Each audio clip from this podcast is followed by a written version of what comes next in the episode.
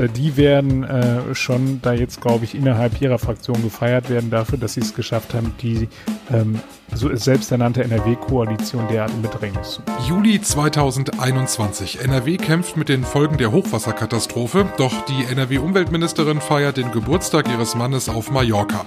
Lange hat sie einen Rücktritt abgelehnt, am frühen Donnerstagabend war der Druck dann aber doch zu groß. Unser Thema heute. Bonn Aufwacher.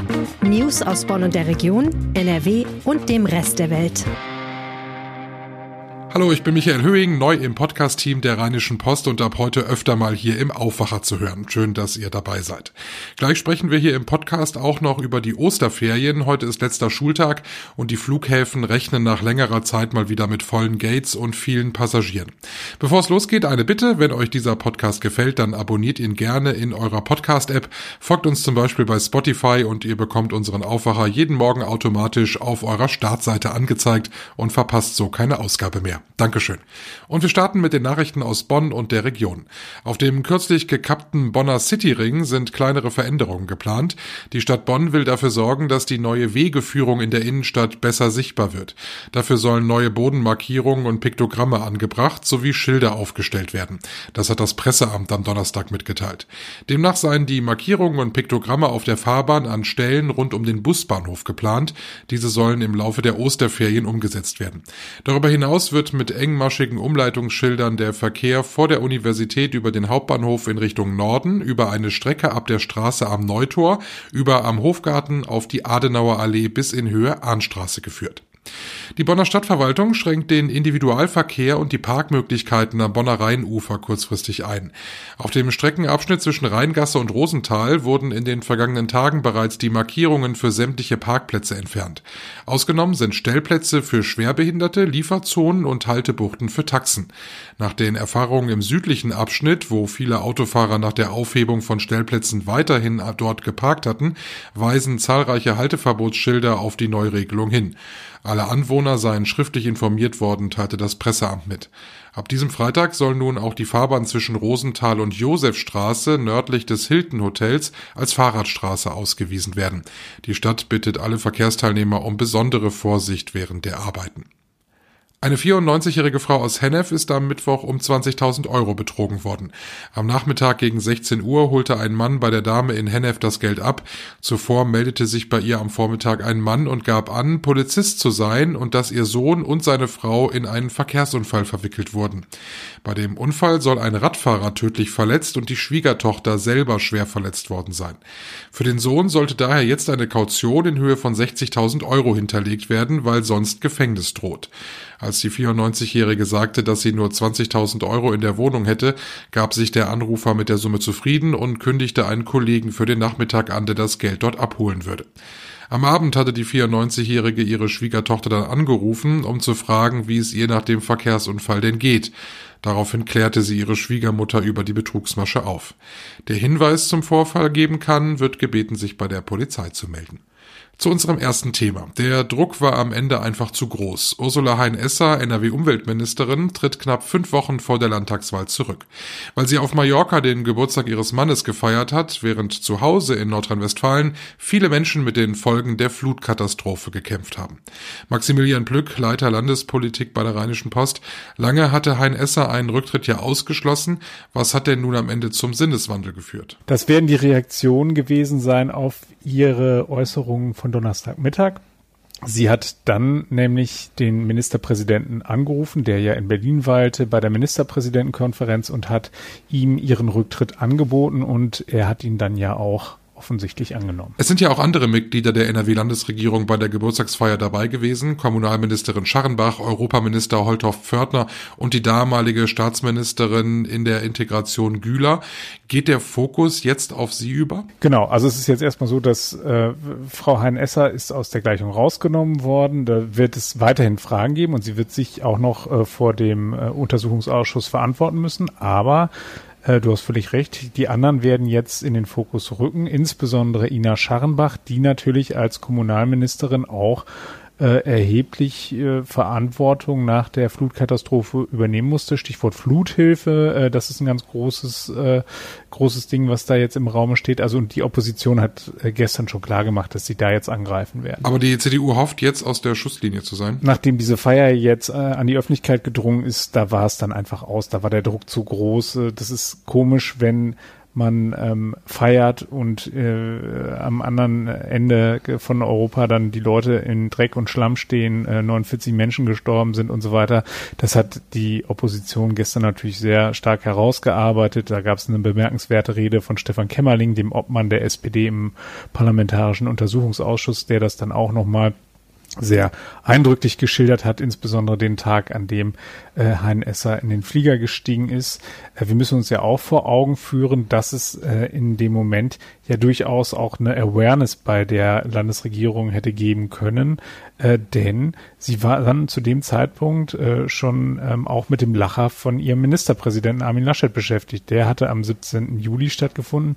Die Feier hat am 24. Juli stattgefunden, also eine Woche später.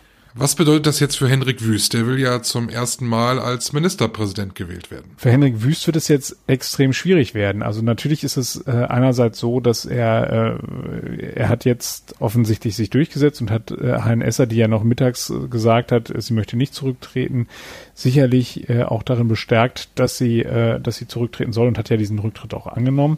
Ähm, aber der Vorsprung, den er hat in den Umfragen, ist nicht sonderlich groß. Die CDU lag zuletzt bei 31 Prozent, die SPD liegt bei 30 Prozent. Die SPD hat schon signalisiert, dass sie da noch mehr im Köcher hat und dass sie das Thema jetzt weiter spielen wird bis zur Landtagswahl am 15. Mai.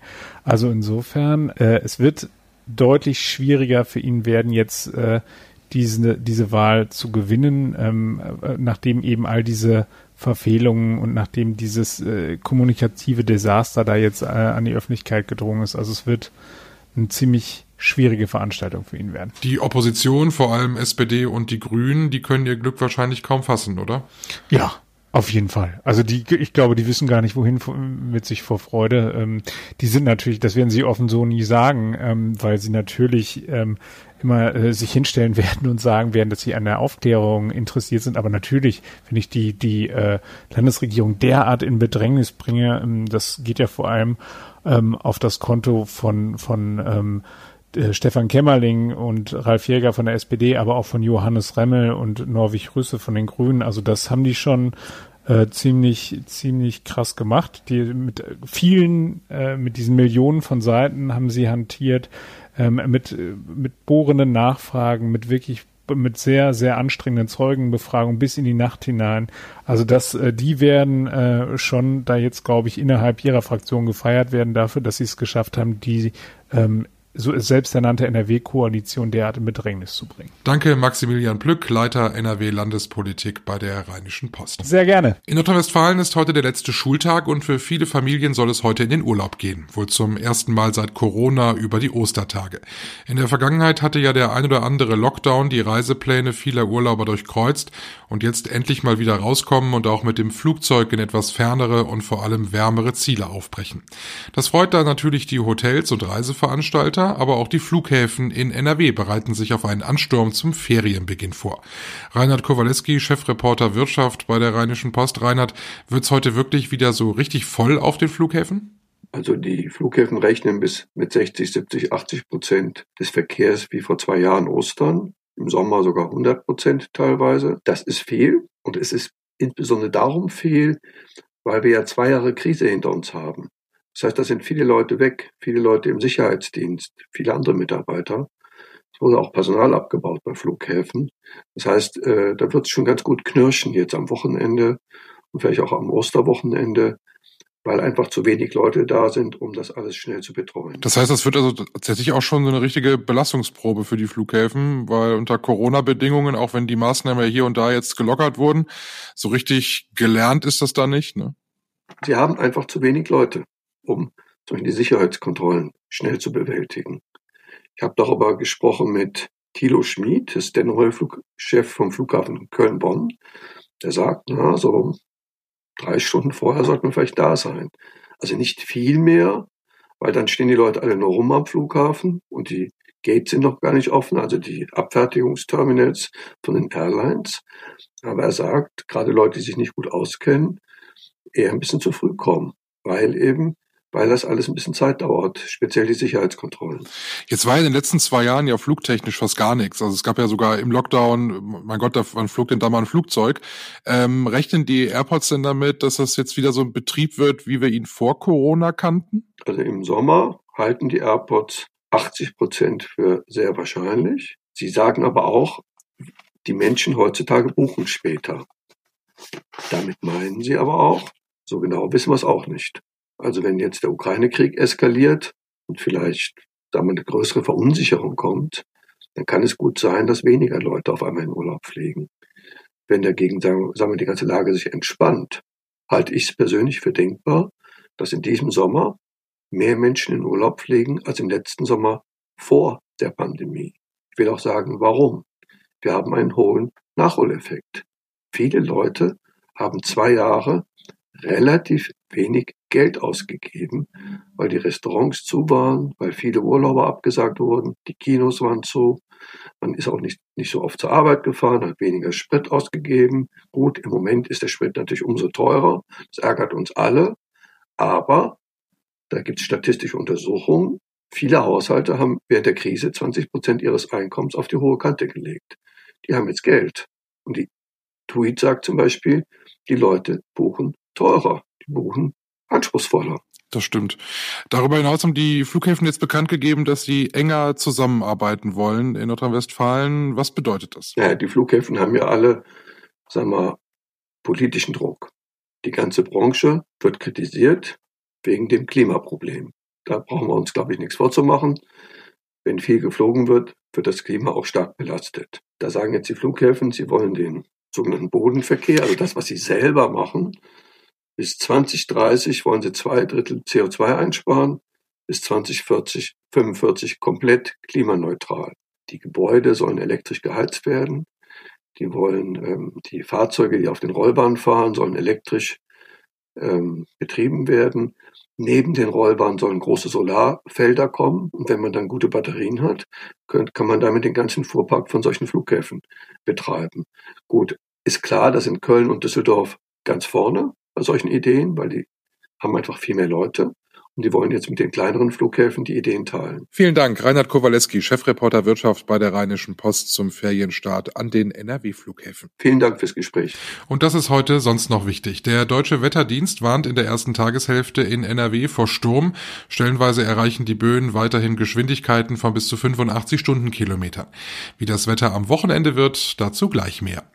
Bundeskanzler Olaf Scholz macht sich heute auf den Weg nach London. Er trifft sich dort mit Premierminister Boris Johnson. Die beiden wollen in erster Linie über die Lage in der Ukraine beraten. Dabei soll es darum gehen, festzulegen, welche nächsten Schritte man in der Staatengemeinschaft gehen soll. In Essen startet heute der Prozess gegen einen 33-jährigen Fußballfan vom FC Schalke 04. Er soll 2019 bei einem Champions League Spiel gegen Manchester City einem englischen Fan mit der Faust ins Gesicht geschlagen haben.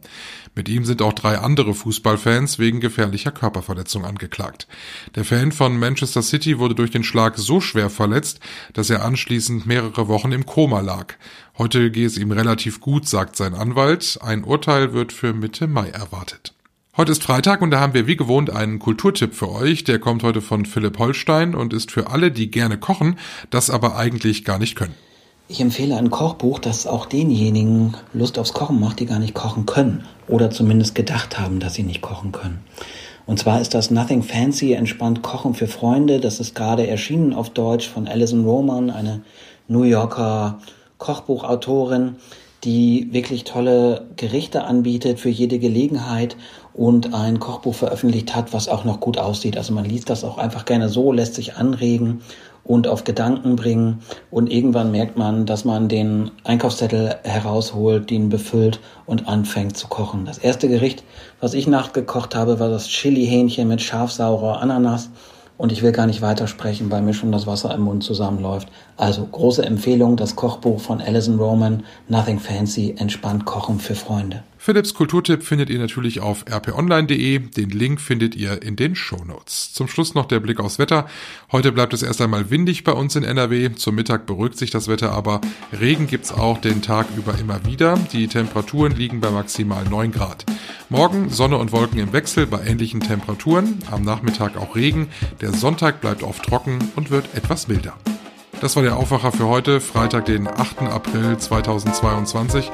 Und wenn ihr mögt, hören wir uns morgen im Aufwacher-Podcast wieder. Dann sprechen wir ausführlich darüber, wie man als Sportmuffel eine Sportrakete werden kann. Langstreckenläufer Jan Fitschen ist mein Gast. Vielen Dank fürs Zuhören. Ich bin Michael Höhing und wünsche einen schönen Tag. Bonn Aufwacher.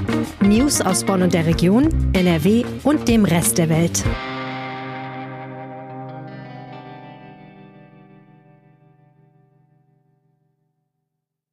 This is your invitation to the intersection of versatility and design. Experience the empowering feeling of the Lexus SUVs and some of the best offers of the year on select models at the Invitation to Lexus sales event, now through April 1st. Get $750 cash towards the lease of a 2024 NX350 all-wheel drive. Experience amazing at your Lexus dealer. Call 1-800-USA-LEXUS for important lease cash offer and pricing details. Restrictions apply. Not all customers will qualify. Offer available in the Lexus Eastern area and it's April 1st, 2024.